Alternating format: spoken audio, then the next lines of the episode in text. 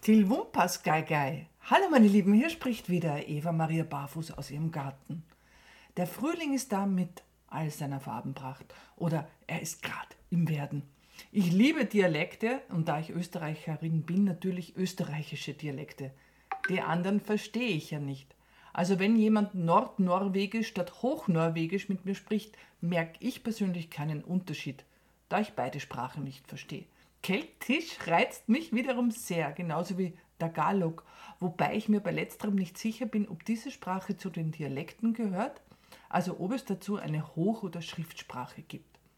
Tilwumpas Gaigai war letztens in der Glanzbeilage meiner Lieblingstageszeitung abgebildet. Und sie wächst auch bei mir im Vorgarten, die Traubenhyazinthe. Warum dieser blaue Frühlingsbote im Südburgenland Tilwumpas Gaigai heißt, ist mir jetzt noch nicht klar. Ich hoffe auf Menschen, die diesen Dialekt akzentfrei sprechen, dass sie mir die Erklärung dazu liefern. Was auf alle Fälle schon mal stimmt, ist die Sprachmelodie. Die Sprachmelodie ist erdig, viel erdverbundener in unseren österreichischen Dialekten, denn in der sogenannten Hochsprache. Ein Waldviertler kann alles beinhalten, von Abscheu über Erstaunen bis hin zu tiefster Zuneigung, je nach Timbre und Tonlage.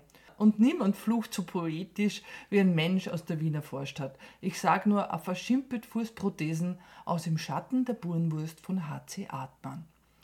Das gerollte R der Westösterreicher, das harte K der Tiroler und etwas weicher dann in Vorarlberg, aber noch hörbar ich mag das und die speziellen Ausdrücke, die so gewachsen und sich so logisch sein können oder auch nicht. Und manchmal weiß Frau es einfach nicht.